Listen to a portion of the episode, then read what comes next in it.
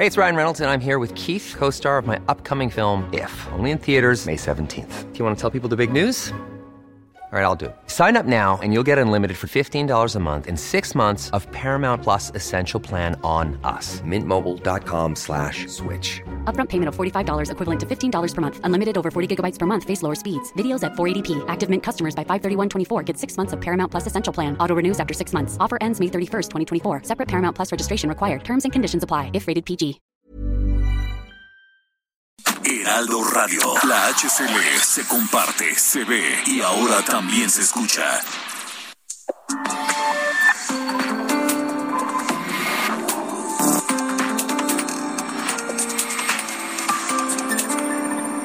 República H, con Alejandro Cacho. En este martes, martes 1 de febrero de 2022, yo soy Alejandro Cacho y le agradezco que nos acompañe esta noche porque tenemos mucha, mucha, mucha información que tiene que ver con eh, el COVID, que tiene que ver con eh, lo que la, la situación económica, la recesión que para algunos está en puerta en México. La economía del país no despegó, sino es solamente un levantón pequeño, ligero de la última parte del año pasado y luego para abajo de nuevo. Estaremos hablando de muchas cosas esta noche. Gracias por acompañarnos. Yo soy Alejandro Cacho. Sofía García, ¿cómo estás? Muy bien, ¿y tú? Buen martes Gracias. ya. Febrero. Febrero ya, febrero ya. Saludos a toda la gente que nos escucha a través de la cadena nacional de Heraldo Radio en 75 ciudades, 99 frecuencias de radio en el país, pero también en los Estados Unidos, en Texas, en ciudades como Austin, como McAllen, como Brownsville, como San Antonio, como Houston, o en Chicago, o en Atlanta, o en el sur de California. También por la televisión, en el canal 10, nos pueden ver en el 10 de televisión abierta, 10 de Axtel y en Total Play también el 10. Si tiene Easy, nos puede sintonizar en el 151 o, si tiene Sky, en el 161. Esta noche, el subsecretario de Salud en México, Hugo López Gatel, dice que la pandemia va a la baja, pero la OMS, la Organización Mundial de la Salud, tiene otros datos. Y dice que la, los contagios por la variante Omicron aún no alcanzan su punto máximo en varios países. Además, expertos prevén una mayor inflación para este 2022. Estaremos analizando las expectativas de la economía mexicana de la mano del analista Jorge Sánchez Tello más adelante. Y por supuesto, en Puebla ya fueron liberadas cuatro personas de los más de 20 detenidos por el caso del bebé Tadeo. Este bebé, este caso dramático del bebé encontrado muerto en el basurero de un penal. Estaremos hablando del tema. Así que no se vaya esta noche, permítame acompañarle la próxima hora, donde quiera que se encuentre, en su coche, en su casa, en su oficina, en el trabajo, donde sea. Esto es República H y comenzamos.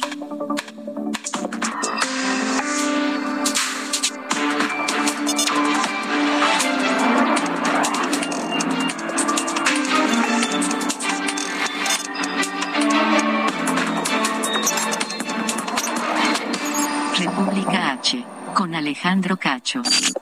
La Organización Mundial de la Salud reportó 90 millones de casos de COVID confirmados en 10 semanas. 90 millones de casos en 10 semanas. Esos son más que todos los positivos del 2020. El director general de la OMS, Tedros Adhanom, pidió a los países reforzar medidas y no confiarse de la variante Omicron porque tiene síntomas más leves. Y mire, la encargada de la lucha contra COVID, María Van Kerkhove, dijo que hay un aumento considerable de las muertes y que muchos países aún no han alcanzado el pico de contagios. Again, uh, Omicron overall we know is more transmissible. It has more growth advantage and it, causes less severe disease compared to Delta, but it's still a very dangerous virus.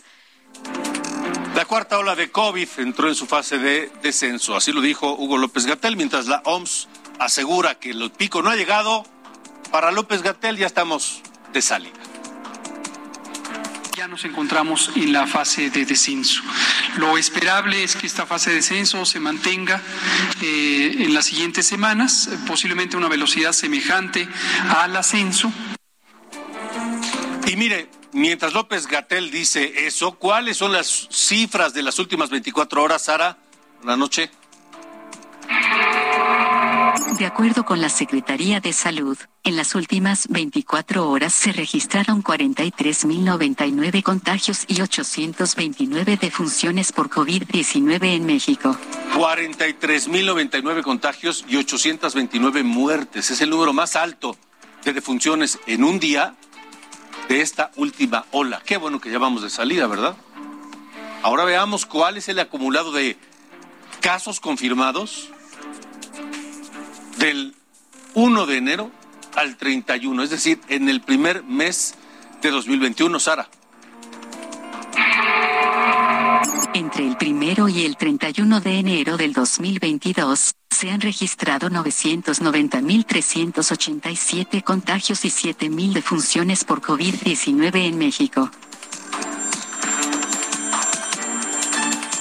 Bueno, y el número de defunciones por COVID-19 en niños creció en los últimos nueve meses del 2021 y en lo que va del 2022. De acuerdo con cifras proporcionadas por el Sistema Nacional de Protección de Niñas, Niños y Adolescentes, los estados con más número de muertes infantiles son Estado de México con 149, Puebla con 84, Ciudad de México con 81, Nuevo León tiene 62, Baja California 61, Oaxaca 54, Veracruz 53 y Guanajuato con 48. Y es momento de ver el comportamiento de COVID en los estados. Vamos a un resumen. La Organización Mundial de la Salud consideró que la subvariante de Omicron BA.2 tiene la misma gravedad que la BA.1. Su director general, Tedros Adhanom, notificó que ya hay más de 90 millones de casos, cifra que supera los contagios de COVID en 2020. Los laboratorios Pfizer y Moderna elevaron sus precios. Pfizer pasó de 20 a 26 dólares, mientras que Moderna se vende hasta en 37 dólares. Hasta ahora la vacuna más accesible es AstraZeneca. El precio por dosis es alrededor de los 5 dólares. Inició el refuerzo de vacunación anti-COVID para adultos de 40 a 59 años en Lerdo, Durango. Se les aplicó la dosis AstraZeneca y se cuenta con un lote de 21 mil dosis en el municipio. Sinaloa y Chihuahua retomaron las clases presenciales, pero los alumnos y docentes encontraron las escuelas saqueadas y vandalizadas. Es por eso que las autoridades consideraron que las clases no pueden ser presenciales hasta que se reparen los daños.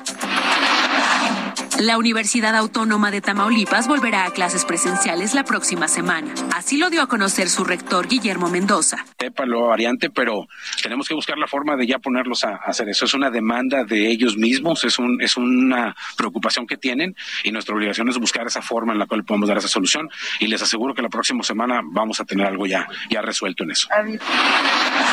Falleció Onésimo Cepeda Silva, obispo de Ecatepec, a causa de complicaciones del coronavirus a los 84 años de edad. Días atrás había sido reportado estable a pesar de estar conectado a un respirador, pero hoy la diócesis de Ecatepec informó su muerte. Vámonos a más información porque la Suprema Corte rechazó hacer cambios a la pregunta que se realizará de revocación de mandato. Por lo tanto, quedará tal y como se había redactado originalmente. Mire, queda. La ciudadanía va a responder a la pregunta.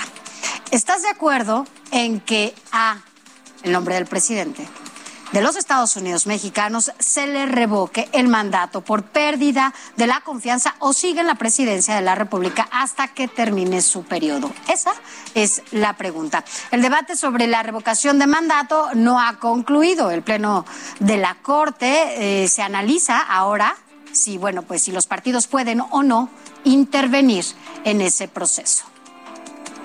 Y la Secretaría de Hacienda, en tanto, bueno, pues negó al INE los 1.730 millones de pesos que solicitó de ampliación de su presupuesto para la revocación de mandato. A través de un documento, Hacienda justificó la negativa debido a que el año fiscal pues ya terminó y no se tiene recurso ahorrado o sube ejercicios. Y cabe señalar que el INE, al no contar con los recursos, podría incluso optar por instalar solo un tercio de las 160 mil casillas que se requieren para que la revocación tenga el nivel de elección federal. La entrevista en República H. Bien, esta noche vamos a platicar con el coordinador del grupo parlamentario del PAN en la Cámara de Diputados, con el diputado Jorge Romero Herrera aquí en República H porque viene un periodo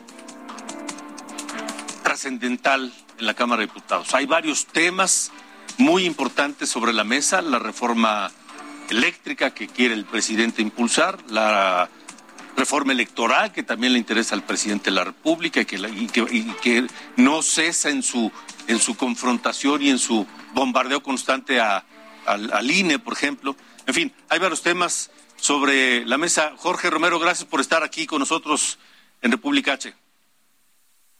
Buenas noches, Alejandro. Buenas noches a ti, a Sofía y a todos los que nos escuchan y nos ven. Un gusto estar por acá. Igualmente, Jorge. Bueno, pues, eh, ¿cómo abordarán ustedes en, el, en, en, en la Cámara, en la, la, bancada panista, estos, estos retos, estas reformas que quiere el presidente?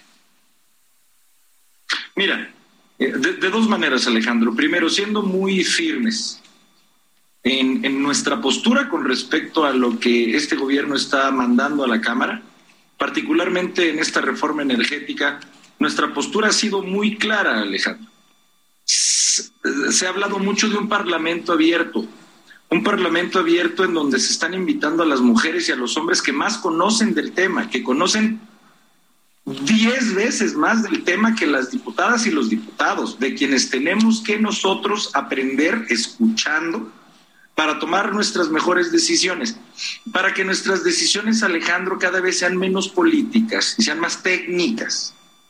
Entonces, ¿qué es lo que hemos dicho? Si en verdad la mayoría de Morena y sus aliados están dispuestos a escuchar a estos especialistas, a estas y estos especialistas, de tal suerte que podamos encontrar una redacción común, entonces Acción Nacional está eh, dispuesto a avanzar en esa posibilidad de una reforma energética. Ahora, si todo este parlamento abierto es una cinta, Alejandro, si solamente es para taparle el ojo al macho, si es para decir que ya como que escucharon a los especialistas, para que al final su iniciativa, su iniciativa acabe idéntica, sin modificarle ni una sola coma, pues entonces Acción Nacional ahí no tiene ni la más mínima duda de que no va a apoyar esa reforma. Lo dijimos desde el día uno y lo vamos a sostener. Por un lado, y para concluir, la otra manera de abordar este periodo es con nuestra propia agenda. No vamos a dejar, Alejandro, o gente que nos escucha, que la agenda la domine solamente Morena o el presidente.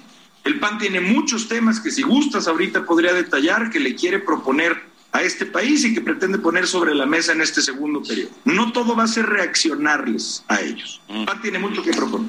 ¿Cómo, cómo qué, Jorge? ¿Qué, qué, ¿Cuáles son esos temas que trae el PAN? en su agenda. Mira, no, no, nosotros, Alejandro, no vamos a soltar los temas que más le importan a la gente. A la gente le da igual la grilla. Mm. Este, la gente lo que ocupa son eh, personas que se, que se preocupen por su economía familiar, por su salud y la de sus seres queridos, por su seguridad, poder salir a la calle y estar tranquilas y tranquilos. Y nunca Acción Nacional va a soltar esos temas. Los traemos en, una, en un paquete de una ley para la recuperación económica y lo consideramos crucial. Pero lo decimos con toda claridad, Alejandro.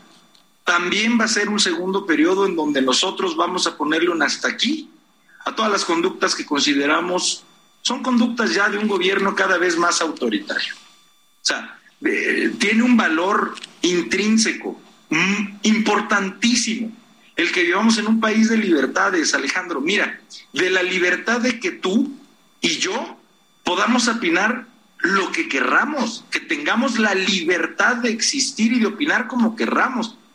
Y también vivimos en un país en donde existen instituciones que llevan mucho tiempo de existir, mucho antes de que ganara este gobierno, que sostienen de los derechos más importantes de este país, como lo es la democracia, con un INE, como lo es el acceso a la información pública, para que todos los que nos estén escuchando sepan qué hacemos los servidores públicos con su dinero como un INAI, como una Auditoría Superior de la Federación, por decirte solo tres, que nosotros vemos están en riesgo con este gobierno, que cuando toman una decisión que no le gusta a este gobierno, le cortan el cartucho.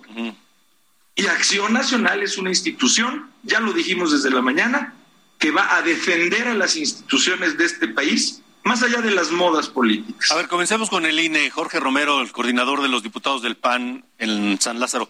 Comencemos con el INE. el, bombardeo ha sido constante del presidente y el, enfrentamiento con el INE, con el consejero presidente, con los demás consejeros, en fin. ¿Cómo Acción Nacional propone defender esta institución garante de la democracia y de elecciones libres en México? ¿El, INE debería quedarse como está o podría tener algunas modificaciones que ustedes estarían dispuestos a llevar a cabo?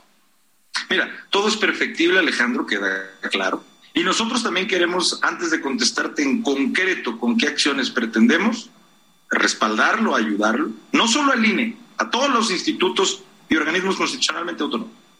Nosotros queremos dejar claro que nosotros no protegemos a individuos, no, no, no es proteger a un Lorenzo Córdoba, con todo mi cariño, saludos para Lorenzo, no, es, es, es defender a las instituciones que ellos titulan, porque trascienden a los individuos. Pero el PAN, concretamente, ¿qué va a proponer en este segundo periodo? Primero, vamos a lo que nosotros llamamos blindar. Primero, el presupuesto de los organismos constitucionales autónomos, que no se metan con su presupuesto. Mm. Lo que está pasando con el INE y la revocación de mandato era la crónica de, una muerte anunciada. Están queriendo obligar al INE a lo imposible. Pero segundo y más importante, Vamos a proponer una reforma a la Constitución en donde para poder desaparecer organismos constitucionales autónomos se ocupe de una supermayoría hipercalificada que hoy no existe en la ley, consistente en tres cuartas partes de la votación de todo el Congreso General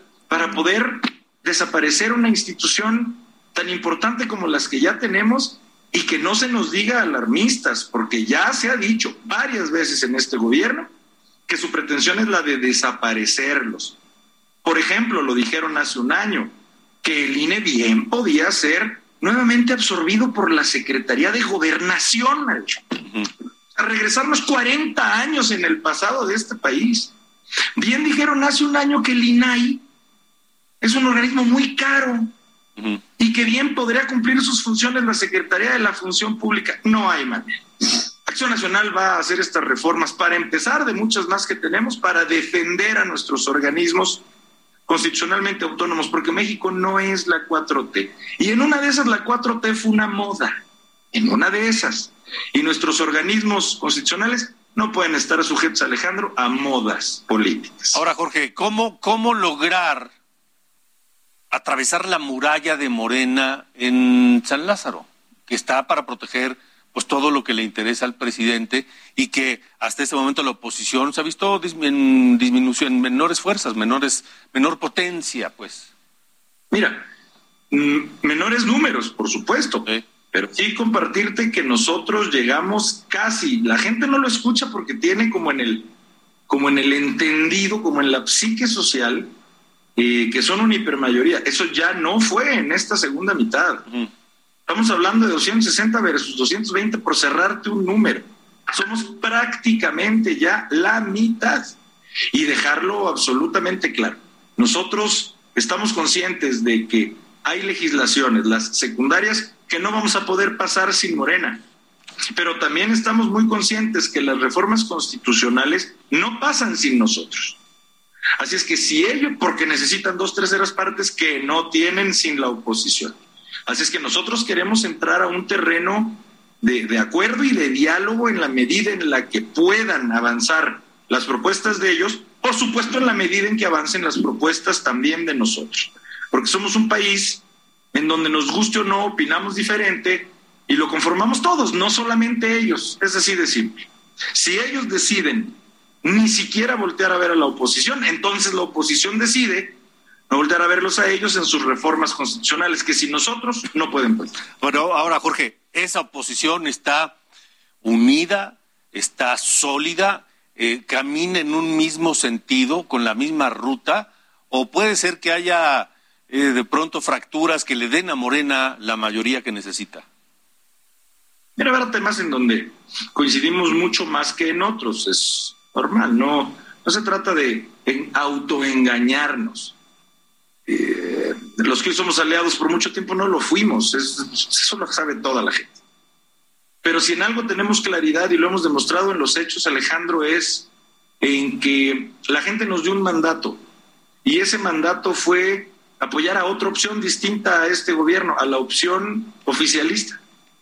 Y si nos sostenemos en ese mandato, no por acuerdos populares de partidos, Alejandro, sino respondiendo a un mandato de millones de mujeres y de hombres, estoy seguro que es algo que entendemos los que conformamos la oposición y que lo seguiremos haciendo. Tendremos una diferencia por aquí, otra por allá, pero ese mandato general de hacerle un contrapeso a los abusos de este gobierno, estoy seguro que los vamos a cumplir. Lo hemos hecho y lo seguiremos haciendo, Alejandro. Ahora, eh, Jorge Romero, ¿qué hay de, de situaciones como la defensa de los derechos humanos, por ejemplo? La Comisión Nacional de Derechos Humanos parece que no existe. ¿Qué hay de este gobiernos que sistemáticamente violan los derechos humanos? Es decir, ¿en, ese sentido trae algo la agenda panista? Mira, yo le quitaría, Alejandro, si me lo permites, a tu comentario, el, pareciera. Mm. Yo le quito el pareciera.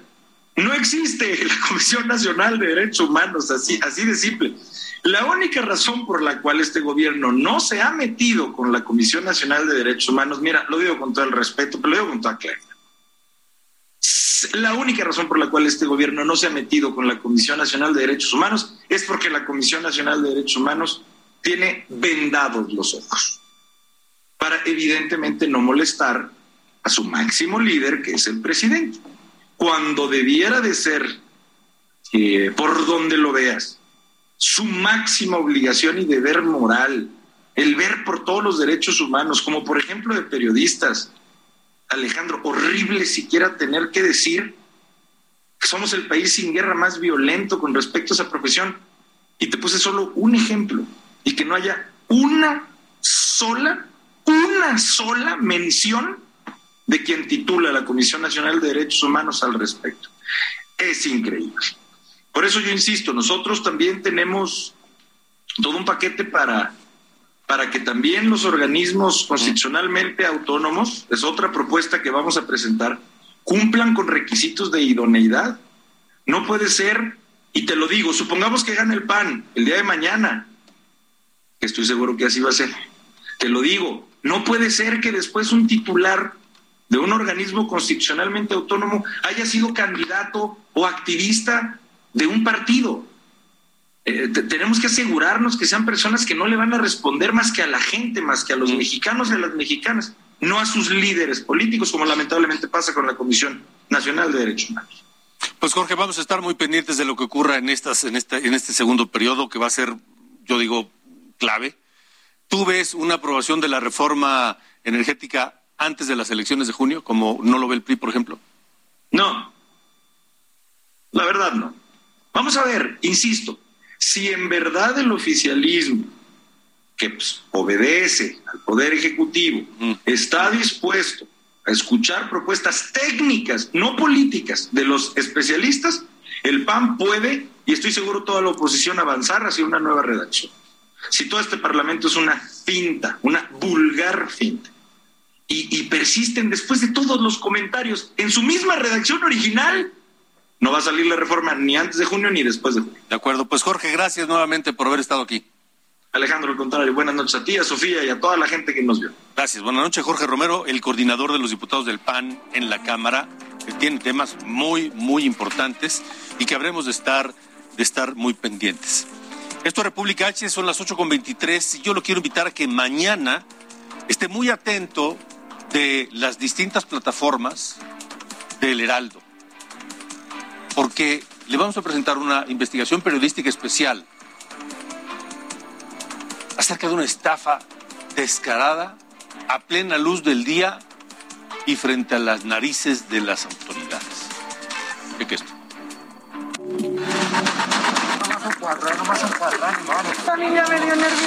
Lo que está viendo es el primer gancho de lo que después se convertirá en una estafa. me imagino que vino a ganar. Si ese tipo de juegos de azar están prohibidos.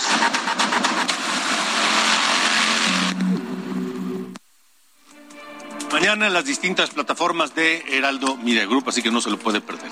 Nosotros vamos a hacer una pausa, pero al regresar, ¿qué pasa con la economía? ¿Por qué no despega? Porque incluso no solamente nos despega, sino se habla de recesión ya.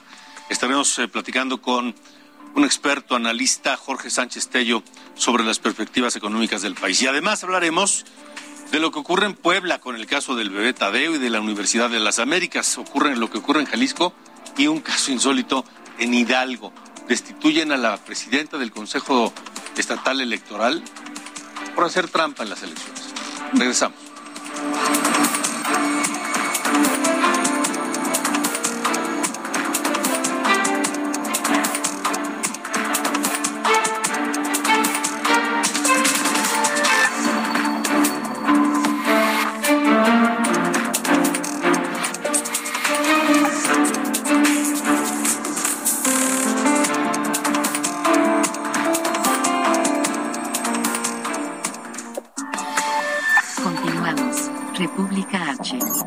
Alejandro Cacho. Heraldo Radio. La HCL se comparte, se ve y ahora también se escucha.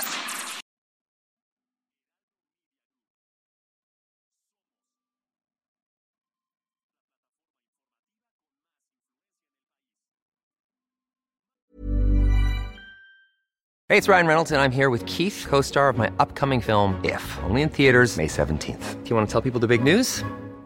All right, I'll do it. Sign up now and you'll get unlimited for $15 a month in six months of Paramount Plus Essential Plan on us. Mintmobile.com slash switch. Upfront payment of $45 equivalent to $15 per month. Unlimited over 40 gigabytes per month. Face lower speeds. Videos at 480p. Active Mint customers by 531.24 get six months of Paramount Plus Essential Plan. Auto renews after six months. Offer ends May 31st, 2024. Separate Paramount Plus registration required. Terms and conditions apply if rated PG.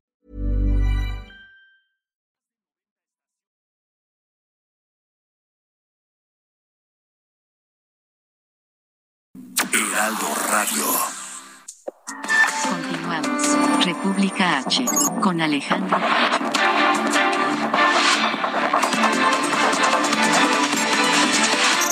Entre curules. Con Sofía García.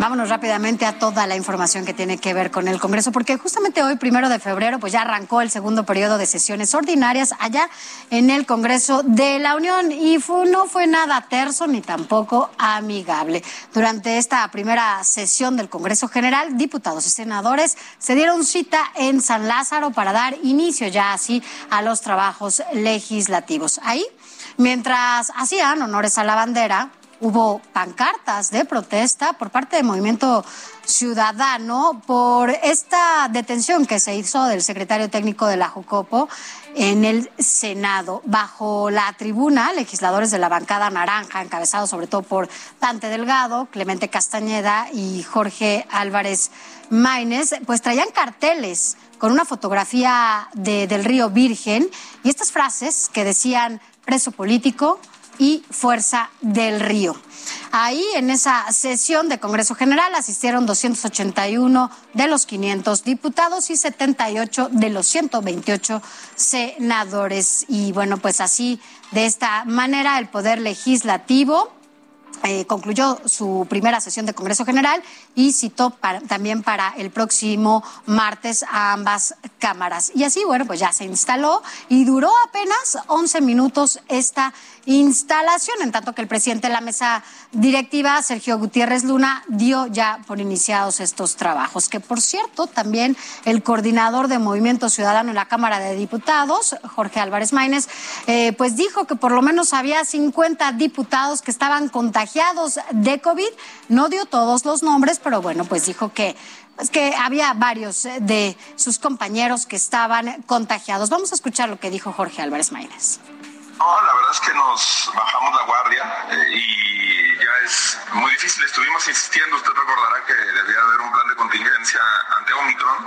De hecho, de eso se trataba la comparecencia fallida de López Gatela en Jucopo. Él pues sostenía que era una enfermedad no grave, que no iba a haber hospitalizaciones, que iba a haber muchos contagios, pero no hospitalizaciones. Y la verdad es que sí estamos teniendo problemas de funciones. Bueno, por ejemplo, también la diputada Leti Chávez, eh, su hijo sí se enfermó con, con mayor gravedad. Bueno, entre otros temas, allá en la Cámara de Diputados, por cierto, también se aprobó ya a Juan Pablo Botón Falcón como nuevo subsecretario de egresos de la Secretaría de Hacienda, que por cierto tuvo 348 votos a favor y 97 en contra. Pero mira, del otro lado, allá en el Senado, pues resulta que pues sacaron a los medios de comunicación cuando en el recinto se estaba aprobando un acuerdo que ya se había tratado en la Junta de Coordinación Política, en el que justamente se acuerda que los expedientes de las víctimas eh, que se documentaron por arbitrariedades eh, a los ciudadanos en Veracruz, pues se enviaría a las comisiones de derechos humanos y gobernación. Estaban en este debate y que, bueno, pues a su vez estas comisiones lo enviarían a la Comisión de Derechos Humanos cuando deciden sacar a los medios. Y aunque, bueno, pues la oposición se pronunció en contra de esta defensa que hace Morena por el gobernador Cuitlagua García, bueno, pues Morena también advirtió que no permitirá ningún tipo de golpeteo político contra gobernadores. Así que, bueno, pues así el arranque de este periodo, de este segundo periodo ordinario allá en las dos cámaras, Alejandro. O sea, en lo oscurito. En lo oscurito. En lo que, haciendo lo que ellos dicen que no hacen. Así es, lo que no, lo que critican es lo que ahora están haciendo. Sacando a los medios para que no se enteren cuando además pues no se dan cuenta que las sesiones son públicas y están siendo transmitidas por el canal del Congreso. Además, tú lo sabes que cuando una fuente cubre frecuentemente, ¿no? Pues es tu fuente, tú vas al Congreso, cubres eso, pues sabes perfectamente, ¿no? Cuáles son los mecanismos y todo. Y que te saquen, bueno, pues además tampoco se vale, ¿no? Porque ahí están para dar a conocer la información. Lo bueno es que no hay censura. ¿Verdad? Lo bueno es que no hay censura en, mm, en, en este momento. Bueno, son las 8.34. La entrevista en República H. ¿Qué está pasando con la economía del país? Porque hay distintas eh, voces, análisis que proyectan una inflación de 4.7% para este año, pero también hay recortes a la expectativa de crecimiento en el país. Se habla de que ya tenemos dos trimestres de crecimiento negativo y que eso ya es otra vez una recesión por segunda vez en el, en el gobierno actual. Yo le agradezco esta noche al doctor Jorge Sánchez Tello que nos acompañe para exponernos con claridad cuál es la, perspectiva que ellos ven en esta, en esta economía de 2022 en México. Doctor Sánchez Tello, gracias. Buenas noches. Estimado Alejandro, muy buenas noches. ¿Cómo están viendo ustedes las cosas, los indicadores y qué ven hacia el futuro? Si bien los pronósticos por lo general no le atinan, generalmente nos da una perspectiva sobre cómo puede venir la economía en el 2022.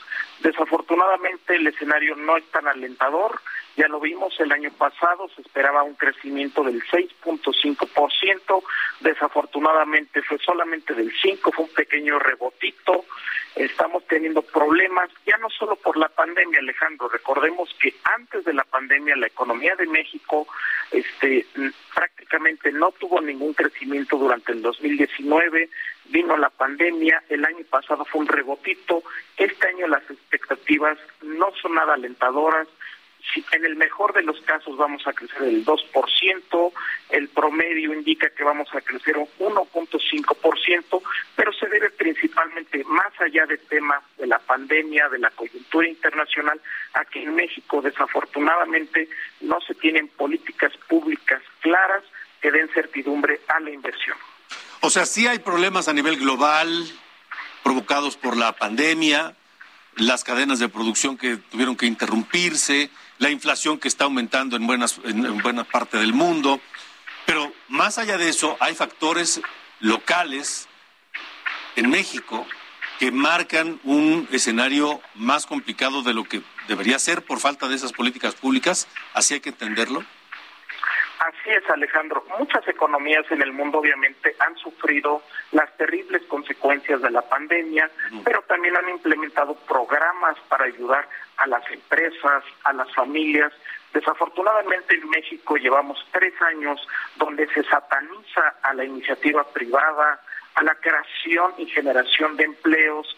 Tenemos justamente un debate sobre el tema de una contrarreforma energética que obviamente va a afectar a la inversión privada cuando justamente en estos momentos se necesitan políticas públicas que incentiven la inversión, la creación de, de empresas para poder generar más y mejores empleos. Entonces, lo que vemos es, más allá de una coyuntura internacional, de las cadenas de producción, el tema de la pandemia, estamos ya viendo para este 2022 y posiblemente para los siguientes años un impacto negativo por las políticas públicas que está haciendo la actual administración. Pero doctor Jorge Sánchez Tello, no se ve, no se ve cómo pueda el gobierno adoptar esas políticas públicas que le inyecten vigor a la economía cuando uno no lo ha hecho y dos va pues con algunas eh, medidas en contrasentido, por ejemplo la reforma energética, la reforma eléctrica que está impulsando en el en el legislativo.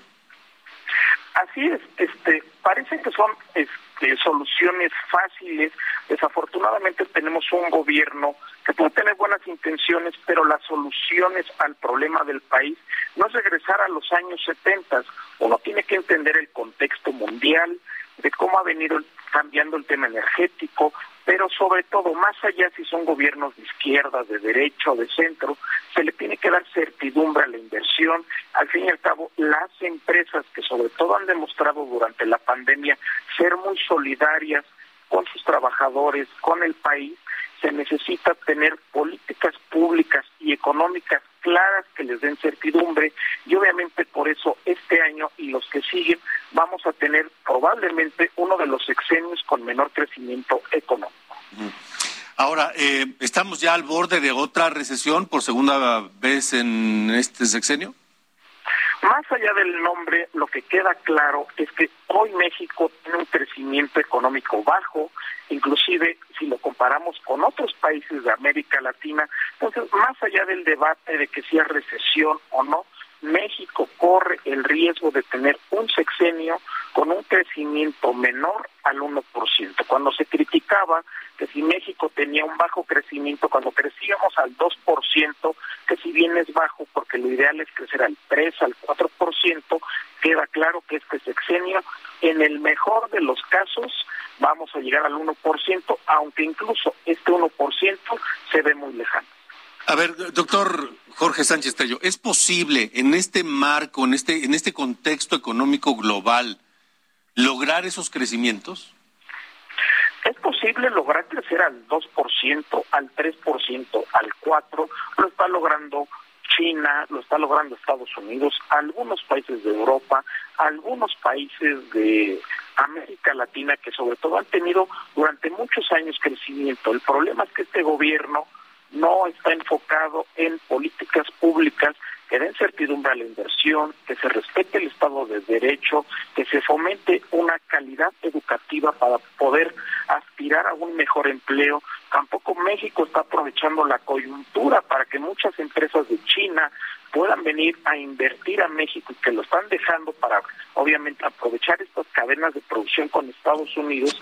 Así que el problema que tenemos con el actual gobierno es sobre todo un problema de falta de inversión pública y privada. ¿Qué se le puede recomendar a las familias? ¿Qué se le puede recomendar al pequeño comerciante, al pequeño empresario o al mediano o, que, pues que están aquí, que tenemos que lidiar con toda esta situación y que vienen años complicados por lo que veo? Obviamente vienen años complicados, las familias tienen esa incertidumbre de poder llevar ese alimento a sus familias, las pequeñas, micro y medianas empresas, de ver cómo van a sobrevivir ante esta incertidumbre que se viene en los próximos años, desafortunadamente generada por la incertidumbre que ha creado este gobierno. Lo importante es saberse administrar, saber llevar sus gastos y saber que se vienen tiempos complicados porque ya estamos viendo que el problema que tiene México en su economía no es un tema de la pandemia, si bien afectó, pero ya lo vimos, el año pasado fue un crecimiento insuficiente, este año en el mejor de los casos vamos a crecer entre el 1 y el 2%, hay que ver cómo vienen los siguientes años, entonces la recomendación para las familias, para los pequeños negocios es que sepan gastar bien, también ahorrar en lo posible y sobre todo tener unas finanzas familiares bastante sanas y no gastar de más. De acuerdo, doctor Jorge Sánchez Tello, director de la Fundación de Estudios Financieros. Gracias por haber estado con nosotros.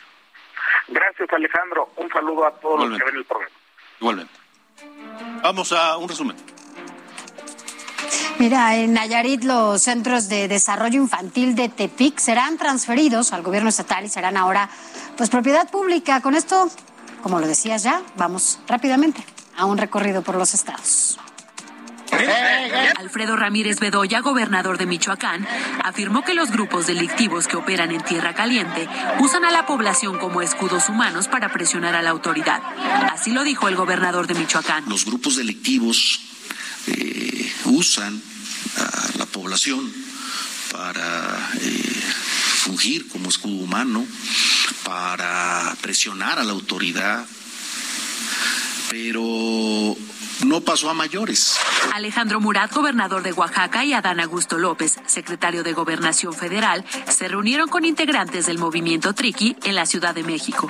El fin es pacificar los ataques en la región, después de que nuevamente se dio un hecho violento en Tierra Blanca Copala, donde ha habido desplazamientos contra los habitantes. Pobladores de San Martín Peras, Oaxaca, llevaron hasta el Congreso local a su presidente municipal, Román Juárez, para que renuncie, a quien tienen retenido desde el 17 de enero. Además, se confrontaron con los empleados y tomaron el inmueble, por lo que se solicitó la intervención de los policías. Los centros de desarrollo infantil de Tepic Nayarit serán transferidos al gobierno estatal y serán ahora propiedad pública. Después de 17 años de estar en manos del Partido del Trabajo. Así lo dio a conocer el gobernador de Nayarit, Miguel Ángel Navarro. En una balacera en el Valle de Mexicali, Baja California, detuvieron al Huicho Garibay, líder del grupo criminal Los Chapitos. En el tiroteo hubo siete detenidos más y cuatro heridos. El colectivo Madres Buscadoras de Sonora encontró nueve cuerpos en fosas clandestinas de Hermosillo y Cajeme. Las madres llamaron a familias de las víctimas de desaparición a asistir a la fiscalía para facilitar la identificación de restos. Esto es República H. Continuamos, continuamos en República H. Mire, cuando ya se pudo haber cerrado un capítulo, pues, penoso, innecesario entre México y Panamá, pues no.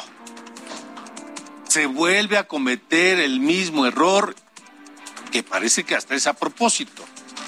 Mire, hace cinco días, después de cinco días de que la Cancillería de Panamá diera a conocer al gobierno mexicano su posición sobre la propuesta de que Pedro Salmerón fuera embajador de México en Panamá, hoy se da a conocer que Pedro Salmerón renuncia a ser embajador en Panamá a través de una carta que le dirige al presidente López Obrador. De entrada, ya era un error, ya era ya fue romper las reglas de la diplomacia que rigen en todo el planeta, entre todos los gobiernos del mundo. México rompió esas reglas cuando anuncia quién, a quién propone como embajador, en este caso en Panamá, antes de avisarle a Panamá, antes de preguntarle a Panamá si está de acuerdo en que el señor Salmerón fuera su embajador allá. Bueno, se rompió esa regla, mal hecho. El gobierno panameño reaccionó bien, la Cancillería panameña de manera profesional y seria, luego de todas las críticas para Pedro Salmerón y su postulación, respondió al gobierno mexicano vía diplomática, en privado, sin darlo a conocer. Y eso, bueno, está bien. La presión fue tanta que hoy inferimos que la, la postura del gobierno panameño fue no dar el beneplácito para que Pedro Salmerón fuera embajador de México allá. Hoy en la conferencia de prensa en la mañana se leyó parte de la carta, o mejor dicho, la carta de Pedro Salmerón dirigida al presidente, donde dice, él, Salmerón, acusa haber sido víctima de un linchamiento mediático que rebasó fronteras por parte de quienes se beneficiaron de la corrupción. Y hoy la transformación del país les despertó la ira. Eso dice Pedro Salmerón en su carta. Pero más allá de eso, eh, finalmente se baja y el presidente López Obrador, molesto, reaccionó así. Bueno, vamos a este, presentar una propuesta, a ver si la acepta el gobierno de Panamá. No creo que el presidente de Panamá esté enterado, yo creo que esto tiene que ver más con la canciller, pero pues este,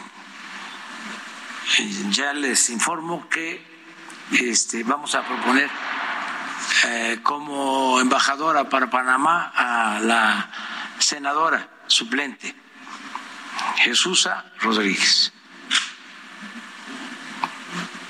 Ella va a hacer, si lo acepta el gobierno de Panamá, eh, si da su beneplácito, la embajadora de México en Panamá. O sea, el presidente López Obrador volvió a cometer el mismo error, volvió a violar las reglas diplomáticas, parece a propósito. Antes de decirle al gobierno panameño, a ver, gobierno de Panamá, proponemos a Jesús a Rodríguez, ¿cómo la ves? Y que el gobierno de Panamá diga si le parece bien o no, si da su beneplácito o no. No, lo dice en la conferencia de prensa de la mañana. Y además dice que eso tiene que ver con la canciller, más que con el presidente de Panamá. Misma canciller a la que un día antes calificó como de la Inquisición por las críticas a Pedro Salmerón. En fin, mal y mal y mal. Son las 8 con 48 tiempo del centro de la República Mexicana. Cambiemos de tema. En San Luis Potosí se anunció el rescate y rehabilitación de la Alameda Central Juan Sarabia y se invertirán 150 millones de pesos para convertirlo en el Parque Central de la Alameda. La modernización incluirá tres puentes peatonales atirantados, un foro para eventos masivos, la reforestación del área y nuevos adoquinados también para los peatones. El gobernador Ricardo Gallardo informó que los trabajos comenzarán la próxima semana. Estarán a cargo del arquitecto Alejandro Castillo Oregel, quien diseñó los parques Tangamanga 1 y 2, el Boulevard Río Santiago y el aeropuerto de la propia capital de San Luis Potosí. Será un complejo cercado para garantizar la seguridad de las familias integrará cuatro y media hectáreas de áreas verdes y 15 instituciones culturales como el Museo del Ferrocarril, el Museo de Arte Contemporáneo, el Museo del Virreinato, la Catedral Metropolitana, entre otros. Puebla, en República H. Vámonos hasta Puebla porque ya fueron liberados cuatro funcionarios que estaban involucrados en el caso del bebé Tadeo. El reporte completo lo tiene mi compañera Claudia Espinosa. Claudia, buenas noches. Bueno, yo, Claudia, ¿ya nos escuchas? No, parece que ya, ya te escuchamos. Claudia. Sí, sí, aquí estoy. Buenas noches, ¿nos das tu reporte, por favor? ¿Cómo está la situación allá en Puebla después de esta liberación que se da de estas personas tras el caso del bebé Tadeo? Hola, ¿cómo estás? Te saludo con gusto a ti y a todos los amigos del Heraldo Media Group. Como lo mencionas, pues eh, de las 21 personas que fueron detenidas, cuatro de ellas custodios fueron eh, pues liberados por el juez de control. A los 17 restantes se les eh, dictó ya vinculación a proceso. ¿Cuáles son los delitos por los que, bueno, permanecerán en el penal de Tepeji? Porque hay que recordar que fueron trasladados hacia esta zona, hacia esa cárcel de mediana seguridad, pues será encubrimiento por haber pues faltado a las leyes de inhumación y exhumación y también por incumplimiento de su deber profesional. Por estos han sido vinculados a procesos, entre ellos se encuentran pues directivos del penal, además de los custodios. Déjame comentarte que bueno, pues el juez, eh, a pesar de que se está realizando la vinculación desde Puebla, fueron trasladados a Tepeji de Rodríguez y todo se ha hecho de manera virtual, sobre todo por los operativos que permanecen en el penal de San Miguel. La Guardia Nacional y los elementos de la Policía Estatal no se han retirado desde hace más de dos semanas y todavía se continúa con el proceso de revisión los ingresos, por lo que los familiares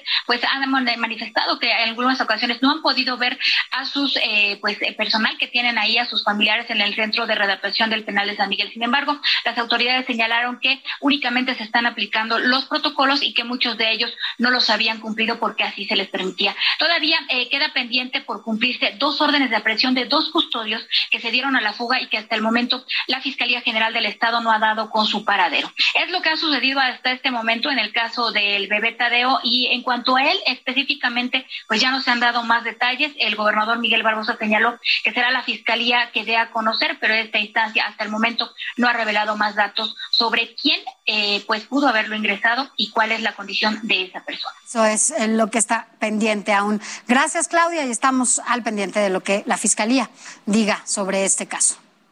Muy buena noche. Gracias. Hasta aquí el tema allá en Puebla, Alejandro. Y bueno, el Consejo General del IS del Instituto Estatal en Hidalgo por irregularidades en el PREP durante las pasadas elecciones. El reporte lo tiene Jorge García. Adelante, Jorge. José, perdóname, José. Buenas noches a ustedes y a todo el auditorio.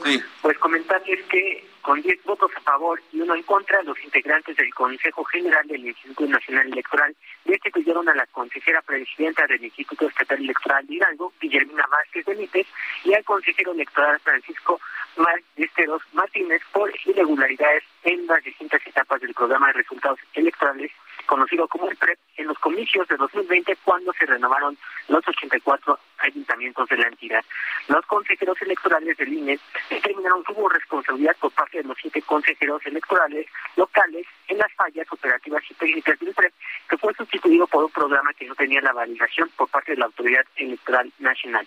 La queja inicialmente fue interpuesta por Morena, que acusó ante el INE que no hubo simulacros exitosos del PREP, así como su sustitución de la herramienta denominada preliminar Hidalgo 2020 y el incumplimiento de diferentes acuerdos y lineamientos establecidos. La Comisión de Seguimientos de los Procesos Electorales de 2019 y 2020 del INE determinó que tampoco se cumplió el principio de máxima publicidad y certeza, vulneración al reglamento de elecciones, así como la omisión en libertad a los representantes de los partidos políticos en los simulacros y la contratación fuera de plazo de la empresa MegaWeb, que fue la encargada de elaborar el PRE. La sanción también hubiera aplicado a los demás consejeros electorales como Salvador Franco Azad, Augusto Hernández Abogado y Blanca Estela Tolentino Soto, pero ya no están en funciones debido a que terminaron sus periodos. Al respecto, el Instituto Estatal Local señaló que la destitución de la presidenta electoral no afecta el proceso y se renovará el próximo periodo el, 5 de junio. Es la información que tenemos hasta el momento. De acuerdo, José, José gracias. Gracias, buenas noches. Gracias a usted también, Sofía. Nos vamos. Mañana nos vemos aquí a la misma. Mañana a las 8 de la noche. Recuérdelo, República H por esta misma frecuencia. Gracias, buenas noches y hasta la próxima.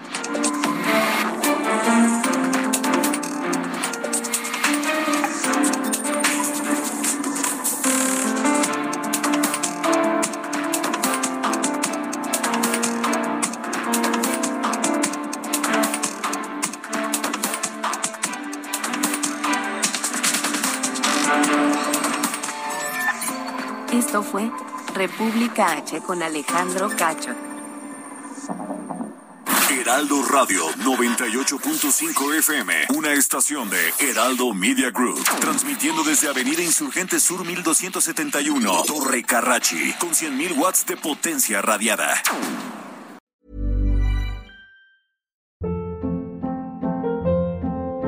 Hold up. What was that? Boring. No flavor. That was as bad as those leftovers you ate all week. Kiki Palmer here, and it's time to say hello to something fresh and guilt-free. Hello Fresh. Jazz up dinner with pecan-crusted chicken or garlic butter shrimp scampi. Now that's music to my mouth. Hello Fresh. Let's get this dinner party started. Discover all the delicious possibilities at hellofresh.com.